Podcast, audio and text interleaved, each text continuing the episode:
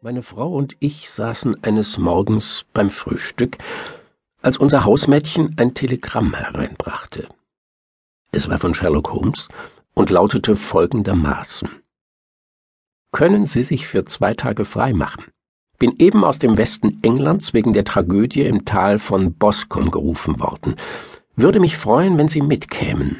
Luft und Gegend tadellos. 11.15 Uhr ab Paddington. Was sagst du dazu, Lieber? fragte meine Frau und blickte mich an. Wirst du fahren? Ich weiß wirklich nicht, was ich sagen soll. Ich habe gerade jetzt ein großes Pensum. Oh, Anstrother wird dich in der Arbeit vertreten. Du siehst in letzter Zeit ein bisschen blass aus. Ich denke, dass dir die Veränderung gut täte. Und Sherlock Holmes Fälle haben dich doch seit je interessiert. Es wäre undankbar, wenn Sie mich nicht interessierten, da mir mit dir doch stets vor Augen steht, was ich durch einen der Fälle gewonnen habe, antwortete ich. Aber wenn ich mitfahren will, muss ich sofort packen, denn es bleibt nur noch eine halbe Stunde Zeit. Das Militärleben in Afghanistan hatte mir wenigstens den Vorteil eingetragen, dass ich ein jederzeit reisebereiter Mensch geworden war. Meine Ansprüche sind gering und einfach. So saß ich bald mit meiner Reisetasche in einer Kutsche und rollte in Richtung Paddington Station. Sherlock Holmes ging auf dem Bahnsteig hin und her. Seine hohe, hagere Gestalt wirkte durch den langen grauen Reisemantel und die knapp sitzende Tuchmütze noch dünner und länger als sonst. Es ist wirklich sehr freundlich von Ihnen, dass Sie gekommen sind, Watson, sagte er. Ich fühle mich gleich sicherer, wenn jemand bei mir ist, auf den ich mich völlig verlassen kann. Hilfe vom Ort ist entweder wertlos oder irgendwie vorbelastet. Wenn Sie diese beiden Eckplätze belegen wollen, hole ich die Fahrkarten. Wir hatten das Abteil für uns, von einem gewaltigen Haufen Papier, den Holmes mitgebracht hatte, abgesehen. Darin wühlte und las er herum, legte nur Pausen ein, um Notizen zu machen und nachdenkend vor sich hinzustarren, bis wir Reading hinter uns hatten. Dann rollte er plötzlich alles zu einem gigantischen Knäuel zusammen, das er ins Gepäcknetz warf. Haben Sie schon von dem Fall gehört? fragte er. Nicht ein Wort. Ich habe seit mehreren Tagen keine Zeitung gelesen. Die Londoner Presse hat keine besonders ausführlichen Berichte gebracht, ich habe eben die neuesten Zeitungen durchgesehen, um die Einzelheiten zusammenzubekommen.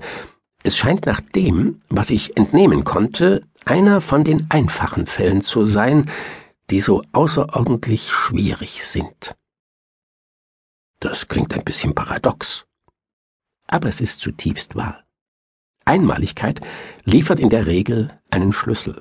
Je gesichtsloser und gewöhnlicher ein Verbrechen ist, desto schwieriger wird es, es unter Dach und Fach zu bringen. In diesem Fall hat man eine sehr schwerwiegende Beschuldigung gegen den Sohn eines ermordeten Mannes erhoben. Ist es denn Mord? Man nimmt es an. Ich werde nichts für erwiesen halten, bis ich selbst die Gelegenheit gehabt habe, Einblick zu gewinnen. Ich will Ihnen den Stand der Dinge, soweit ich ihn zu verstehen vermag, mit wenigen Worten erklären.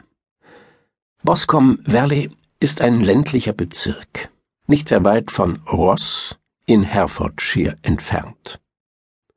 Der größte Grundbesitzer in dieser Gegend ist Mr. John Turner, der sein Geld in Australien gemacht hat und vor wenigen Jahren in die alte Heimat zurückgekehrt ist.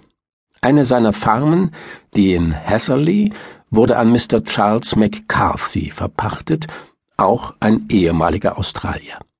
Die Männer kannten sich schon in der Kolonie, und so war es nicht unnatürlich, dass sie, als sie sich hier niederließen, es so nahe wie möglich taten. Turner war anscheinend der reichere Mann, und so wurde McCarthy sein Pächter, aber sie verkehrten, wie es den Anschein hat, miteinander auf dem Fuß völliger Gleichheit. McCarthy hat einen Sohn, einen Burschen von 18 und Turner besitzt eine einzige Tochter im selben Alter.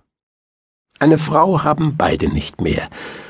Es sieht so aus, als hätten sie die Gesellschaft der benachbarten englischen Familien gemieden und zurückgezogen gelebt, aber die sportbegeisterten McCarthys wurden häufig bei Rennen in der Umgebung gesehen. McCarthy hielt sich zwei Bedienstete, einen Mann und ein Mädchen. Turner hat einen beachtlichen Haushalt, mindestens ein halbes Dutzend Leute. So viel konnte ich über die Familien zusammenbekommen. Jetzt zu den Tatsachen. Am 3. Juni, das war am letzten Montag, verließ McCarthy gegen drei Uhr nachmittags sein Haus in Hatherley und ging zum Weiher von Boscombe. Das ist ein kleiner See, gebildet von dem Fluss, der durch das Tal fließt. Am Morgen war er mit seinem Bediensteten in Ross gewesen und hatte dem Mann gesagt, er sei in Eile, weil er eine wichtige Verabredung um drei Uhr wahrnehmen müsse. Von dieser Verabredung kam er nicht lebend zurück. Von der Hasserley Farm bis zum Weiher von Boscombe ist es eine Viertelmeile, und zwei Leute haben ihn auf dem Weg gesehen. Es handelt sich um eine alte Frau, deren Name nicht erwähnt wurde, und der andere ist William Crowder, ein bei Mr. Turner angestellter Wildhüter. Die beiden Zeugen behaupten, Mr. McCarthy sei allein gegangen. Der Wildhüter fügte hinzu, dass einige Minuten nachdem er Mr. McCarthy gesehen habe, dessen Sohn James McCarthy denselben Weg entlang gekommen sei, unterm Arm ein Gewehr.